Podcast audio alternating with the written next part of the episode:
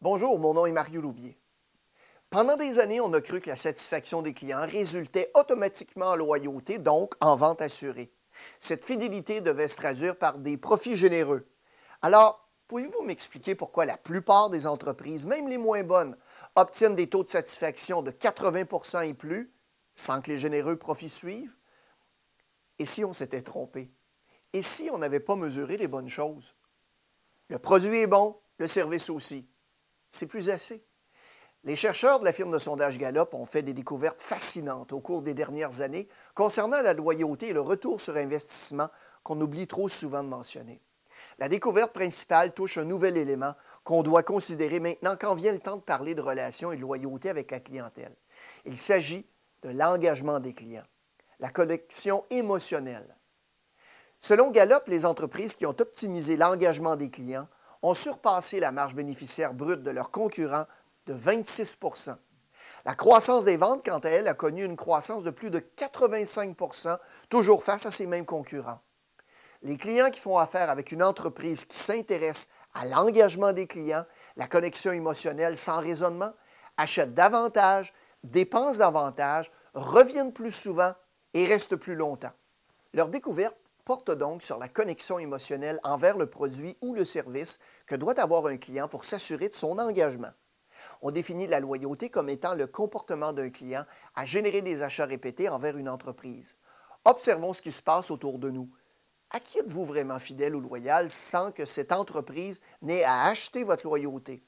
Un coupon rabais, des points primes, une carte où, euh, on inscrit vos visites? À cette question, je peux vous dire que je suis loyal à mon épicerie pour deux raisons la proximité de l'épicerie et les points primes, les Air Miles. Le type de clientèle motivée par l'appât du gain sera certainement pas la plus profitable. Mais est-ce que je suis vraiment loyal? Est-ce que je suis réellement connecté émotionnellement envers cette épicerie? La réponse est non. Une nouvelle épicerie ouvrirait un coin de rue plus loin et j'irais voir sans hésiter. Pourtant, ma coiffeuse habite à l'autre bout de la ville, environ 12 km, et pour m'y rendre, je dois bien passer devant quoi? Une bonne dizaine de salons de coiffure je reçois au moins cinq invitations par mois de différents salons, en plus de voir plein de publicités m'invitant à me rendre chez eux. Eh bien, sachez pourtant que je ne vois pas le jour où j'irai me faire couper les cheveux ailleurs. En fait, pour ce qu'il en reste. Alors, qui sont les vrais clients loyaux d'une entreprise? Je me posais justement la question suite à l'acquisition d'une police d'assurance d'invalidité. Est-ce que je serais loyal à cette compagnie? Sûrement pas. D'abord, je ne saurais même pas vous dire le nom de la personne avec qui j'ai fait affaire. Pourtant, si j'avais eu à répondre à un sondage sur la satisfaction concernant mon expérience, j'aurais sans doute répondu que j'étais entièrement satisfait ou très satisfait. Et même si j'avais répondu que j'étais satisfait, quelle différence est-ce que cela aurait fait? On a répondu à mes attentes avec une certaine efficacité et depuis, plus rien. Est-ce que j'ai le goût d'être loyal, pensez-vous? Est-ce que j'ai le goût de dire, ben oui, euh, du bien, euh, du mal, euh, du représentant ou de la compagnie?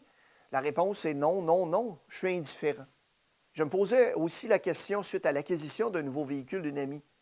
Est-ce qu'elle serait loyale à ce concessionnaire pour les visites au service après-vente? Est-ce qu'elle donnerait le nom du vendeur et de l'établissement en référence à ses parents et amis? Elle ne croit pas.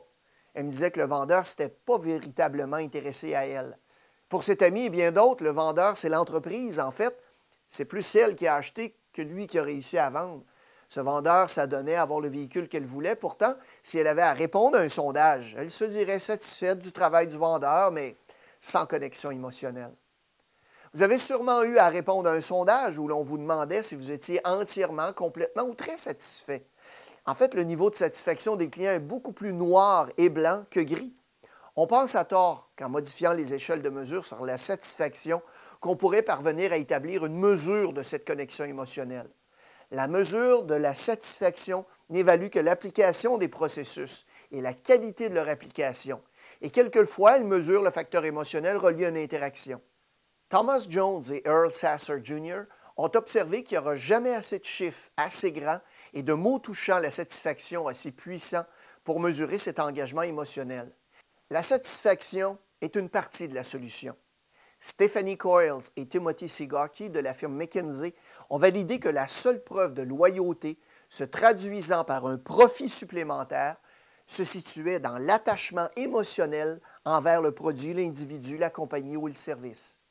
Une étude réalisée dans une chaîne d'alimentation a démontré que les clients s'étant entièrement satisfaits sans avoir de connexion émotionnelle, avaient visité en moyenne le commerce 4,1 fois dans un mois donné et avaient dépensé 144 On a ensuite comparé les clients entièrement satisfaits qui avaient un niveau d'engagement élevé envers la même chaîne d'alimentation.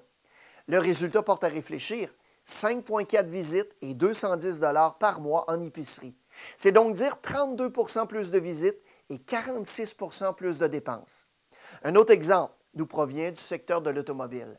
L'amélioration de l'engagement des clients envers différents concessionnaires automobiles de la même marque a permis de constater les points suivants. La différence en profit brut pour les nouveaux véhicules connaît un écart d'environ 400 dollars de plus par unité pour les concessionnaires ayant un niveau élevé d'engagement de la part de leurs clients. On doit passer de la satisfaction, qui est très importante, l'évaluation de nos processus, créer la loyauté, mais définitivement aujourd'hui, si vous voulez être différent dans le marché, créer une expérience améliorée, on doit se diriger vers l'émotion, l'engagement émotionnel sans raisonnement. Et juste pour vous faire comprendre l'importance de cet attachement, voici une petite anecdote. J'ai un collègue à moi qui euh, célébrait son 34e anniversaire de mariage avec sa conjointe. Et puis, devant un bon souper avec une bonne coupe de vin, il regarde sa conjointe puis lui dit Écoute, Valérie, son nom c'est Valérie, ça fait 34 ans qu'on est mariés. On a eu des hauts, on a eu des bas. Et puis, on a eu deux beaux enfants, on a eu des hauts, on a eu des bas. Est-ce que tu dirais de nos 34 dernières années que tu es entièrement satisfaite, très satisfaite ou satisfaite? Qu'est-ce que vous pensez que Valérie va répondre? Elle va lui probablement lui donner une gifle ou quelque chose du genre. On ne parle pas comme ça quand on a des connexions émotionnelles. Mais nous, aujourd'hui, dans notre grande sagesse, on présente encore des sondages avec ce type d'évaluation-là pour évaluer majoritairement les processus qui sont très importants. Mais lorsque la différence, comme on l'a vu précédemment, se caractérise d'abord et avant tout pour créer de la loyauté et surtout de l'engagement, se manifeste d'abord et avant tout par le lien émotionnel. Bon succès!